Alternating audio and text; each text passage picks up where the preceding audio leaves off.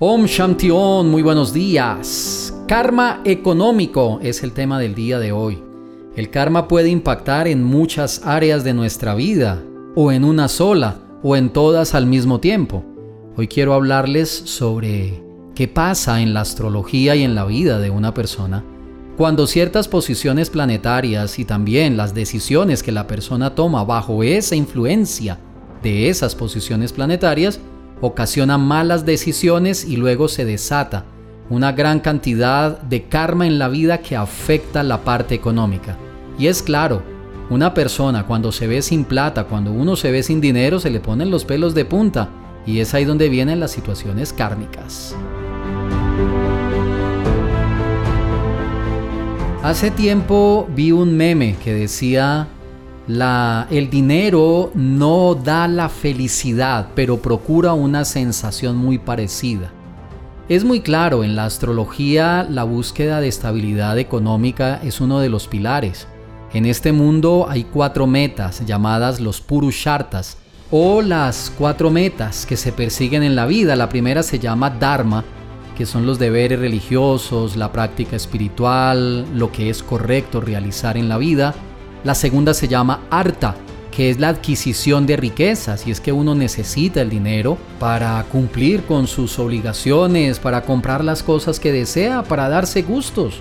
Y es que si se está trabajando y se está teniendo dinero, pues uno verá en qué se lo va a gastar, claro, de acuerdo al nivel de conciencia que se maneja.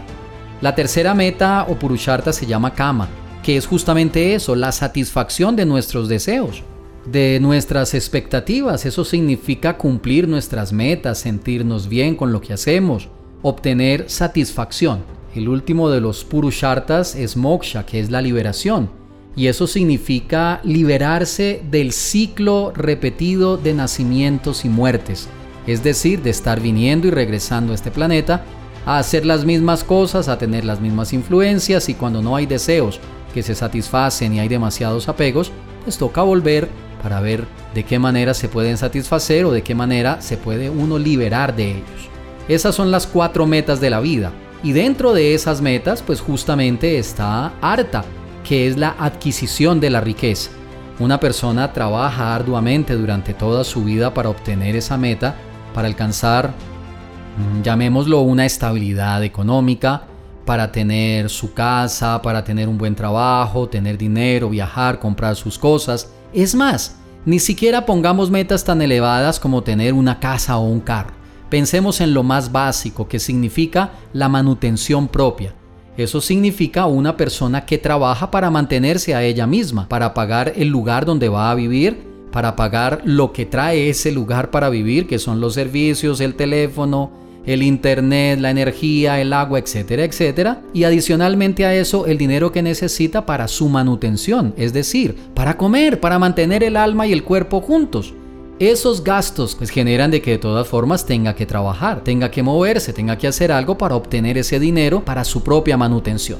Ya si conforma una familia, si tiene una pareja, si tiene hijos, etcétera, ya vienen unos, unos gastos adicionales, unas obligaciones adicionales. El tema importante es que la acción trae una reacción. El tema que hemos venido hablando es el tema del karma.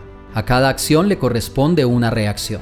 En el mapa natal, cuando cada uno de ustedes nació, hay una posición que se llama la posición de riqueza. Esa posición de riqueza muestra qué tanto alguien puede alcanzar en esta vida éxito desde el punto de vista material nada más porque el éxito tiene muchas otras formas, ya lo he explicado, pero solo miremos la parte económica. Si la persona tiene dinero, tiene abundancia financiera. En esas posiciones astrológicas está qué tanto éxito la persona va a obtener. Pero resulta que esa posición no está sola, sino que tiene una interacción, tiene una relación con otras posiciones del mapa natal. Eso significa la luna, Rahu, Ketu, Marte, las constelaciones, las casas, etcétera, etcétera, cómo influencian a esa persona en su vida.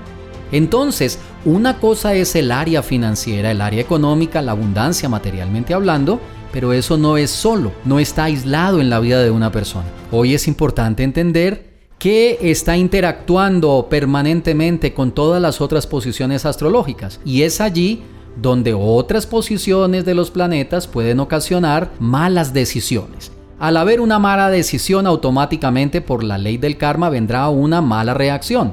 Y es ahí donde se configura el karma económico.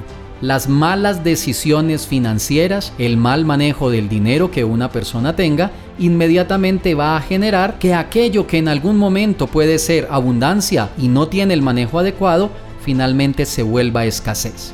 Y esto es difícil de aceptar porque hay personas que dicen, y me lo han dicho en consulta, es que yo me he esforzado muchísimo, he trabajado muchísimo por salir adelante de esto, tengo unos negocios al borde de salir. Es más, me lo han dicho, si estos negocios me salen quedo con muchísimo dinero. Y así no llevan un mes, ni dos meses, ni un año, sino que llevan años esperando a que eso salga, a que eso se les dé. Y el karma económico no les va a permitir que eso fluya a menos de que liberen la carga. El karma es una cuenta pendiente que se tiene y hay que saber cómo esa carga se va a disminuir. ¿Cómo podemos? ¿Qué acciones hay que ejecutar para poder disminuir ese peso kármico? Entonces, en el karma económico encontramos las personas que mucho trabajan y pocos resultados. Encontramos las que mucho trabajan, mucho acumulan, luego lo pierden todo encontramos las personas que mucho se esfuerzan, muy poco los resultados. Y también encontramos aquellas personas que se han esforzado durante un gran periodo de vida y han obtenido muy buenos resultados y por malas decisiones, malas acciones, luego vendrán las malas reacciones donde pierden ese dinero. He tenido casos de personas que han perdido mucha plata al hacer un mal negocio. Y la pregunta es, ¿qué otros planetas intervinieron en la vida de esa persona cuando tomó esa decisión? A veces está por allí Ketu, a veces está Rahu, a veces es Marte, en algunos casos es un Júpiter debilitado. Todo esto está siendo claramente mencionado en el mapa natal para que uno sepa cuál es su propio karma económico. Ahora la pregunta sería, ¿y qué hago si realmente ya sé que tengo un karma económico en mi vida, que me he esforzado, he trabajado y no he obtenido los resultados, o tengo cosas pegadas, o tengo cosas que no me salen, o no me fluye la parte financiera y realmente tengo un karma económico? Bueno, lo primero es entender de que puedo liberarme de esta condición.